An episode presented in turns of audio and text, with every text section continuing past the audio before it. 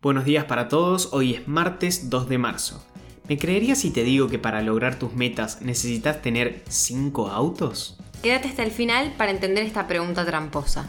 Mi nombre es Manuel Carrasco. Y yo soy Jazmín Gutiérrez. Y esto es Primera Parada, un podcast de Publius Club. Nacionales.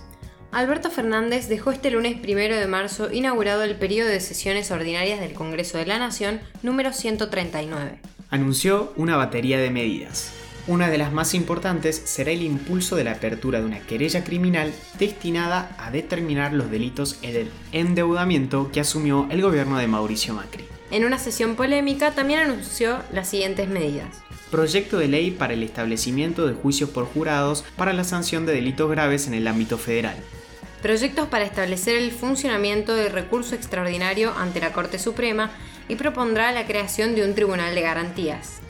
Proyecto que reformule el funcionamiento del Consejo de la Magistratura para despolitizar ese ámbito. Proyecto de ley para desdolarizar las tarifas de los servicios públicos. Y pidió apurar el tratamiento del proyecto de reducción de impuestos a las ganancias. La oposición cuestionó duramente el discurso y se pronunció en un cacerolazo ayer por la noche.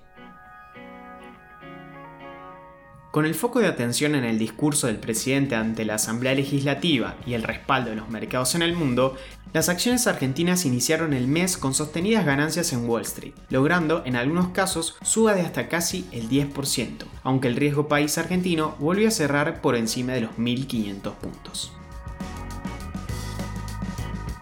Los aumentos en los valores de los biocombustibles y la actualización de los impuestos a los combustibles prevista para el 12 de marzo ponen presión sobre una nueva suba en los precios de las naftas y el gasoil que pagan los usuarios en las estaciones de servicio.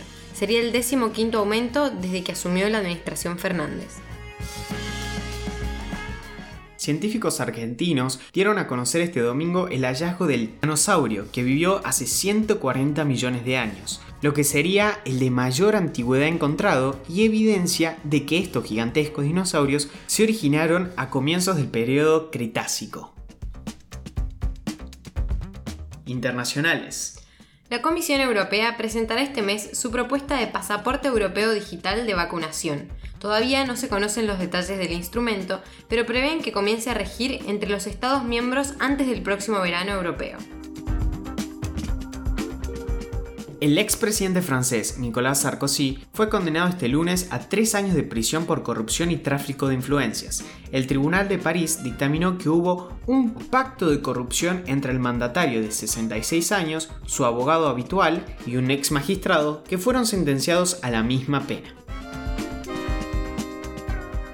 El primer ministro de Israel advirtió el lunes que el gobierno golpeará al régimen iraní en toda la región por haber causado una explosión a bordo de un barco israelí la semana pasada en el mar Arábigo. Está claro que se trata de un acto iraní, se expresó. AstraZeneca publicó un estudio sobre más de un millón de vacunados contra el COVID-19 que arrojó una reducción del 94% de las hospitalizaciones y fue eficaz en adultos mayores. En consonancia con los resultados de la vacunación israelita, los indicios señalan que en la medida que la vacunación continúe, se aproxima una salida definitiva de la pandemia. Mano dura. Avanza la represión del régimen chino. Hong Kong detuvo a 47 activistas pro democracia acusados de subversión.